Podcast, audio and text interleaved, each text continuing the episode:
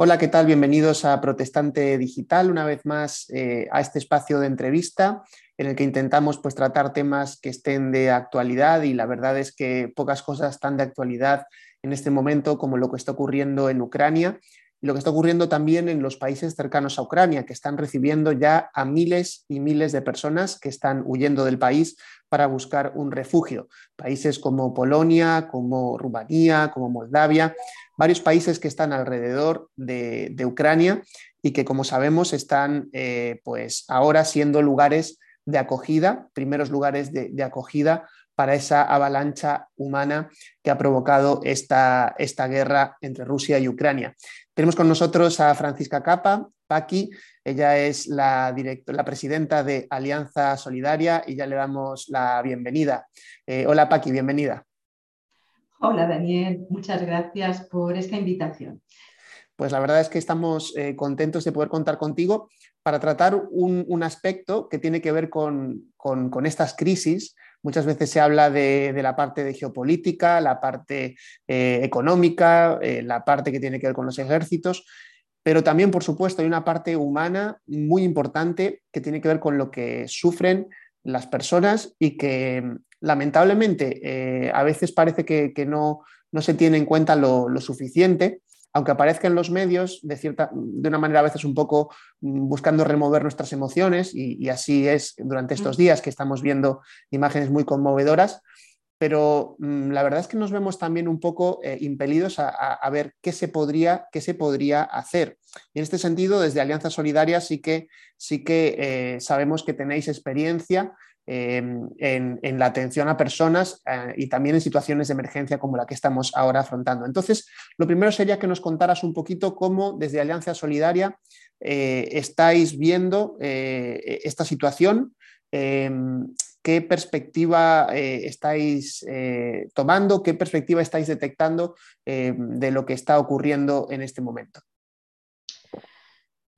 Pues mira, Daniel, apenas hace siete días que estalló el conflicto siete días. o sea, no hace una semana. Y mira la, que, mm, la magnitud del problema que se, que se ha generado. Es importante este conflicto por dos cosas.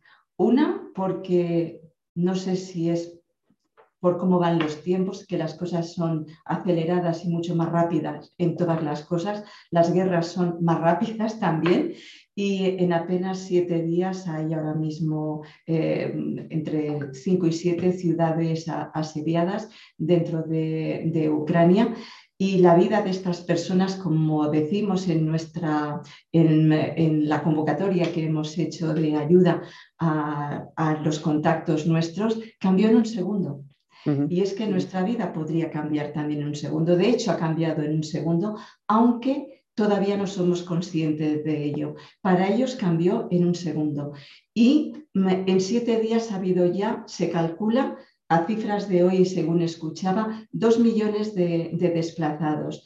Un millón intrapaís, es decir, de desplazados internos, gente que ha salido de ciudades para irse al campo, que son zonas más seguras porque el, el, ataque, por así decirlo, mm, el frente principal está siendo sobre ciudades estratégicas, pero también hay otro millón de personas que se calcula que ha salido ya de las fronteras a los, a los, países limítrofes. Como tú has dicho, fundamentalmente está siendo Polonia el país que más refugiados está, está recibiendo, pero también Moldavia, Rumanía y Bulgaria y Eslovaquia. Eh, son países limítrofes y que están recibiendo. ¿Qué está pasando en estos momentos? En esta semana, los primeros refugiados que han salido eran fundamentalmente gente que tenía contactos o familiares fuera. Y lo que hacen es buscar refugio en familiares que viven fuera. Alemania, Polonia, países cercanos, España mismamente está recibiendo también de gente que tiene familiares, padres, hermanos, primos allí y que les están trayendo para estar con ellos pero mm, en una segunda fase ya no serán solamente los que tienen contacto, sino los que no tienen nada y bajo la desesperación de haberlo perdido todo en la guerra, salen huyendo del conflicto. Esta es la situación que hay y que esperamos en un futuro inmediato. Imagino que luego me preguntarás de qué hacemos o qué se puede hacer. Sí, sí, por supuesto. Claro, la necesidad, la, has descrito muy bien la situación, ¿no? Porque son personas que se tienen que ir además muy repentinamente. Bueno, evidentemente nunca uno está preparado, supongo, para una mm. guerra, pero, pero ha sido eh, en un sentido bastante inesperado para muchos eh, y la escalada tan rápida que ha tenido el, conflicto que ha llevado a que se, a, que se tengan que ir. Claro, em, incluso para las, agencias que, trabajan en, atención a refugiados o, organizaciones, también supone un reto para ellas el poder dar respuesta a esta, a esta situación. Vosotros, desde una entidad que también se dedica a esto, también en ese sentido supongo que hay, un momento de, cierto, de, sentirse abrumado, pero de también empezar ya a buscar ¿De, qué manera empezáis a moveros para buscar una respuesta, una solución? Pues, pues mira, em, la, experiencia anterior que tuvimos eh, fue precisamente la guerra de, mm, vamos, del ISIS, que empezó en Irak. Sí, en Irak y luego a Siria. Se trasladó a Siria, aunque no fue tan rápida como esta. Es decir, eh, allí el conflicto fue mucho más lento, de tal manera que sí vimos que en un principio se atacaba fundamentalmente a comunidades cristianas. Y eso, claro, cuando nos llegó las noticias, de hecho fuimos en España y en Europa de los primeros que levantamos la voz diciendo, está ocurriendo esto, hay que ayudar a esta gente que está huyendo. Y entonces empezamos a colaborar con las iglesias que en Irak mismo estaban recogiendo a, estos desplazados internos. ¿Vale? Porque les llegaban.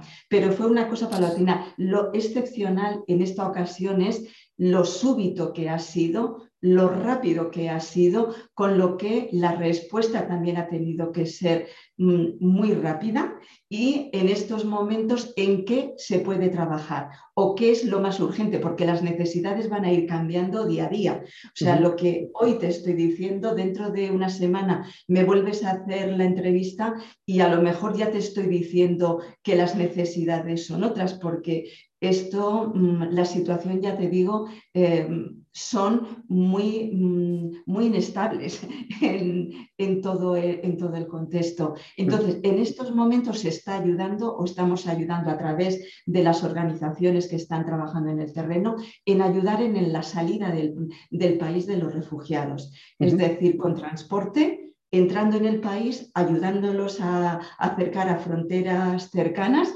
para que puedan encontrar un lugar seguro y ya cuando están en un país seguro, ayudándoles también en el tránsito, porque como te digo, la mayoría vienen con contactos o tienen contactos en, lugares a donde ellos pueden acudir y pueden ser acogidos. Los que no tienen ningún tipo de contacto, se les está poniendo en, contacto precisamente con familias que, se ofrecen a, acogerles, pero claro, estos países son, excepto Polonia, que es un país más grande, suelen ser países pequeños y prevemos que dentro de poco eh, esta situación se desborde. claro. Eh, otra, otra cosa que hay que tener en cuenta es que están saliendo fundamentalmente em, mujeres y niños y ancianos. Mujeres, niños y ancianos que salen súbitamente, la mayoría mm, con su identificación del carnet de identidad o lo que tengan de su país, pero sin pasaportes ni nada. Con lo que eh, también se les está ayudando a tramitar su identificación legal con las embajadas, de tal manera que puedan tener luego con el estatus que ya también rápidamente, porque es la primera vez que la Comunidad Económica Europea actúa de una forma tan rápida para dar estatuto de, refugiado a todos los ucranianos, ¿me entiendes?, puedan tramitar eh, su estatuto de ucraniano y puedan tener movilidad dentro de la Comunidad Económica Europea. Y en las familias donde son acogidos se está ayudando con alimentos, con ropa, con... Sobre todo los niños necesitan leche, pañales, ¿entendéis? Cosas que son de primera necesidad y los que están en los campos o en las fronteras esperando están fundamentalmente con comida caliente eh, porque vienen a veces después de viajes larguísimos, eh, inmovilizados, muertos de frío, eh, con comida caliente para recibirles e inmediatamente se están organizando también que no verás fronteras donde la gente esté acumulada como ganado, sino que llegan se les atiende organizadamente y se les deriva. Se facilita rápidamente eh, el tránsito hacia donde cada uno vaya y esto está facilitando el poder recibir más. Porque ya te digo, en este primer momento la gente que viene generalmente viene ya con un destino al que, quiere, al que quieren ir. Entonces no se quedan en la frontera, que es lo que mm, tal vez esto se pueda evitar, como en otras ocasiones, que se generan grandes campos de, refugiados con, en condiciones a veces poco, eh, poco cómodas y poco saludables para, poder, para poder estar. Y en estos momentos eso no está existiendo. También estamos ayudando, eh, intentando atenderles sanitariamente a los que vienen enfermos, pero llevando también medicación y utensilios médicos dentro del país a los hospitales que están ahora mismo desbordados y se están quedando sin, eh, sin medicación y sin equipos para poder atender a heridos. ¿no?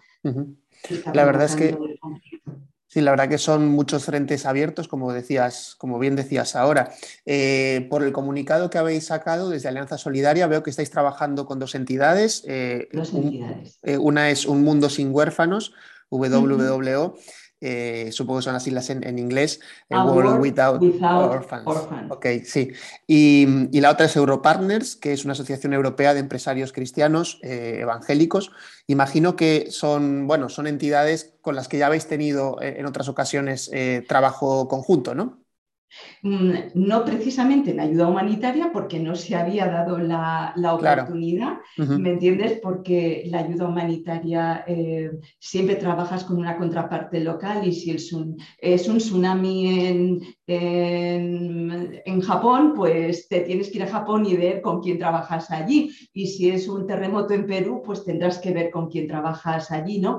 Pero sí que eran entidades eh, amigas con las que hemos colaborado en otros en otros proyectos y tanto Un, Mundo Sin Huérfanos tiene eh, también sedes en todos estos países. Ellos trabajan fundamentalmente con la infancia vulnerable. Dices, bueno, entre sus fines no está la ayuda humanitaria tal cual, el salir en ayuda de emergencia, hasta que te llega a la puerta de tu casa. ¿Me entiendes? cuando, cuando te llega a la puerta de tu casa y ves una necesidad, evidentemente respondes. Entonces, ellos sí, teniendo sedes en todos estos países limítrofes a Ucrania y en Ucrania mismo, pues pensamos que podría ser una buena contraparte a la hora de ayudarles a hacer la labor que como todos, o sea, em, si aquí estamos recogiendo de decir vamos a recoger y a ver cómo lo enviamos, allí las iglesias están diciendo a ver qué tenemos, cómo abrimos nuestras puertas para los que están llegando, entonces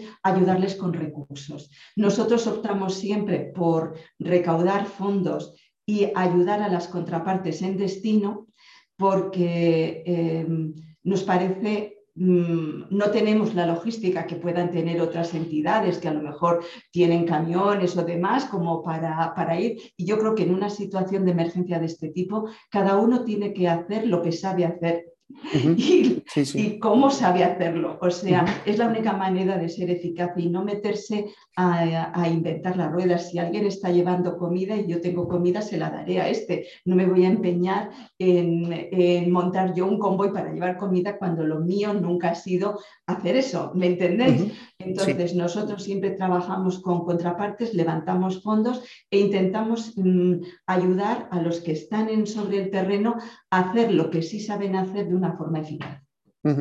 La verdad es que es una, muy buena explicación de lo que estáis haciendo, eh, de cómo mm, ayudar en una situación de emergencia tan concreta como esta y, bueno, en un sentido inesperada, incluso para las, organizaciones que están allí, como bien decías ahora, que, que van a tener que enfrentar situaciones nuevas para ellos y que desde luego los fondos les van a venir muy bien para que puedan justamente afrontar lo que pueden ser gastos de transporte, de alimentación, de primera necesidad, de medicamentos, en fin, cualquier tipo de, necesidad que seguro que se les va a presentar con, esta avalancha de gente eh, llegando a, sus, a, sus, sedes, a sus, a sus puntos de, atención. Eh, Paqui, em, quizá para, ir terminando, eh, Alianza Solidaria eh, no solo está eh, para situaciones de emergencia, sino que está con, muchos proyectos abiertos, ¿no? Y, desde luego yo, entiendo que esto también para una organización como vosotros supone un esfuerzo, ¿no? El hecho de, poneros también en, e, e, esto como un nuevo objetivo. Eh, para vosotros como equipo, ¿qué supone el, hecho de, tener que responder a esta, a esta situación nueva?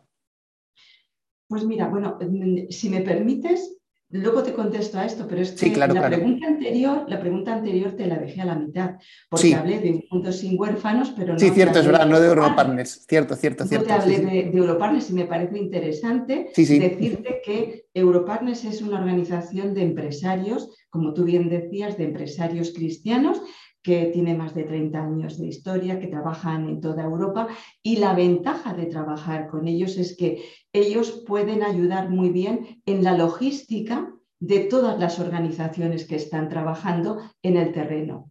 Y por eso les hemos elegido, ¿no? Porque ellos se mueven en, el terreno, ellos tienen empresarios en todos estos países, hay empresarios cristianos que pueden ser logísticamente muy importantes a la hora de facilitar la llegada de recursos tanto a las iglesias como a las organizaciones que trabajan en, en, primera línea. ¿Me entendéis? Y por eso en esta ocasión y en esto, porque ellos son además una organización potente, ¿me entiendes? Con más de 6.000 afiliados en Europa, con lo que eh, tienen, mm, tienen potencial como para poder moverse en todos los países de una manera también muy eficaz. Por eso escogimos estas dos entidades a la hora de canalizar los recursos y ya informaremos de cómo va. Eh, más que nada, te he interrumpido porque me parecía de justicia. Sí, sí, sí, por supuesto. Valía la pena explicar hacerlo. también por qué hemos escogido a Aeropartners y la contribución que ellos hacen en, esta, en, esta labor.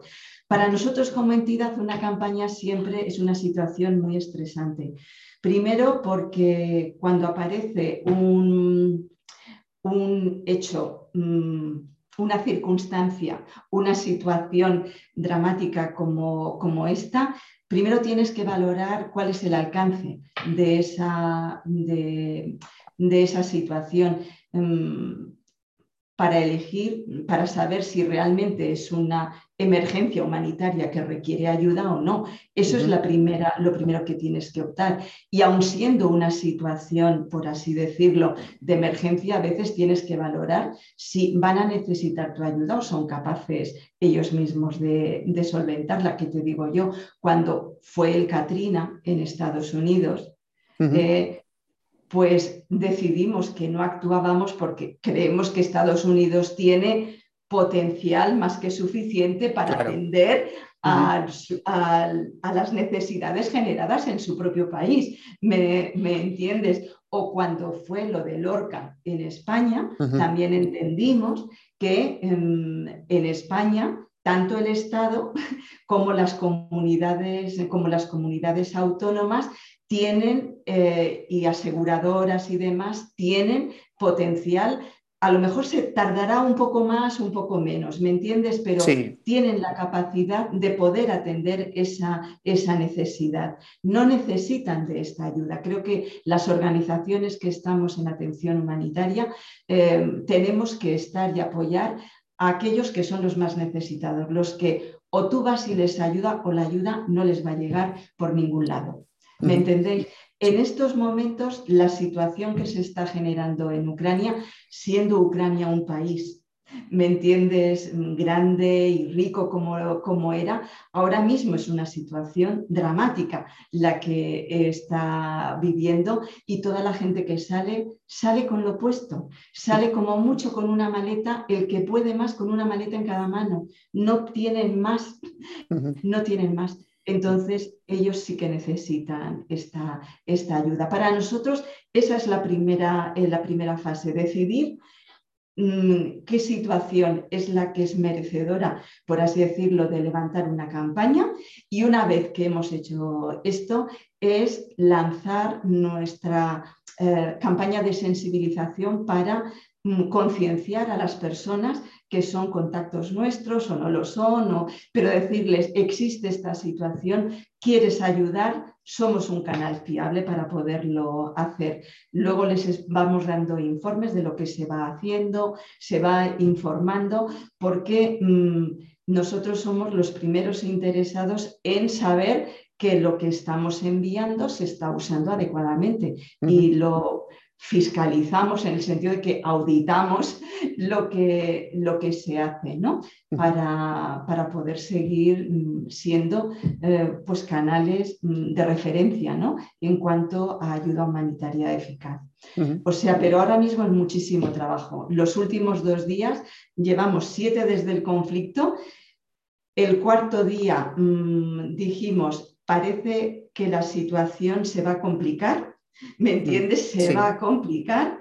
Eh, no solamente nos separa, sino que va increciendo y muy probablemente tenemos que estar preparados. El quinto día dijimos, vamos a empezar, vamos a empezar a preparar material.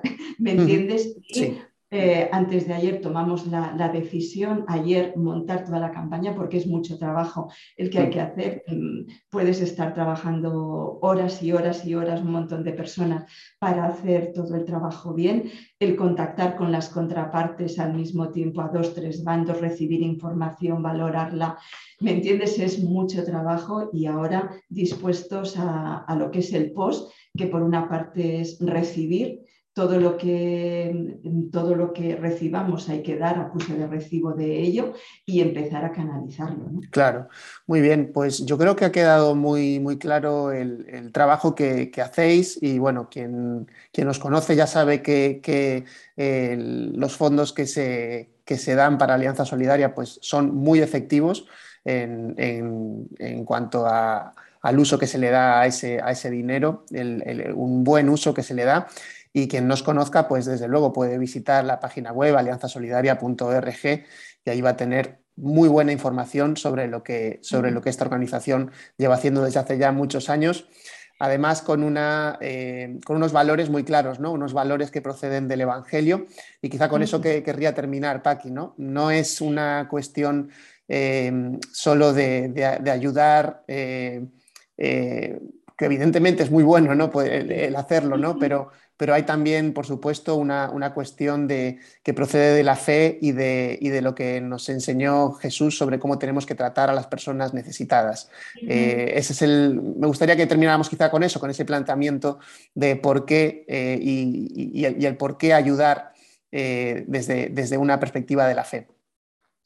Pues evidentemente nosotros hacemos lo que se llama misión integral, es decir, ante cualquier necesidad intentamos cubrir pues, eh, todas las necesidades de esa persona, la emocional, la espiritual, la física, mm. eh, porque la persona no es simplemente un cuerpo que necesita comida, eh, tiene emociones, a veces necesitará consuelo, otras veces ánimo, otras veces ser el hombro sobre el que repose, pero también es un alma que sufre, un alma que, se pregunta y que a quien podemos ofrecer el Evangelio, que es eh, la única... Mm, eh, el único que puede traer verdadera paz a su corazón. Así, mm, Alianza Solidaria ha trabajado desde sus inicios y sus inicios no es el 2008 cuando nos constituimos legalmente como ONG, sus mm. inicios son en 1877 cuando la Alianza Evangélica Española se constituyó, porque Alianza Solidaria es la obra social, el brazo social de la Alianza Evangélica Española. Y desde su fundación, la Alianza Evangélica contempló un apartado, tener un fondo de emergencia para ayudar en situaciones de emergencia. Y estamos hablando de 1877. Esos son nuestros orígenes. Esa ha sido nuestra, eh, nuestra línea de trabajo a lo largo de estos 100 cuarenta y pico años de, historia que tenemos y ahora simplemente nos llamamos Alianza Solidaria, pero somos en realidad Alianza Evangélica Española. ¿Sabes? La cara visible en lo social de la Alianza Evangélica. El Evangelio es lo que nos mueve, mm, porque es lo que nos ha movido a nosotros, o sea, lo que hemos recibido es lo que queremos dar. Y el amor del Señor es lo que nos mueve a estar con los más mm, vulnerables y con los más necesitados. Y agradecemos a aquellos que quieran unirse a esta visión y quieran compartir con nosotros el corazón compasivo del Señor. Pues a todos los que nos están viendo o escuchando, les recomendamos el visitar la página web de Alianza Solidaria. Allí van a poder encontrar la forma para poder eh, unirse a esta campaña de ayuda eh, eh, a, las personas de Ucrania. Ucrania en guerra se, llama la, campaña que han iniciado Alianza Solidaria, que acaba de dar eh, a poner en marcha en esta semana. y, y, realmente una oportunidad también para mostrar nuestro amor, nuestra solidaridad con todas esas personas que están ahora mismo sufriendo de manera tan cruel una circunstancia tan inesperada para, para sus vidas. Eh, Paqui, muchísimas gracias por este ratito que has estado con nosotros y esperamos estar en contacto en el futuro también para otros temas eh, y por supuesto para seguir hablando de la buena labor que estáis haciendo en Alianza Solidaria. Muchas gracias Daniel por la invitación. Un placer como siempre estar contigo.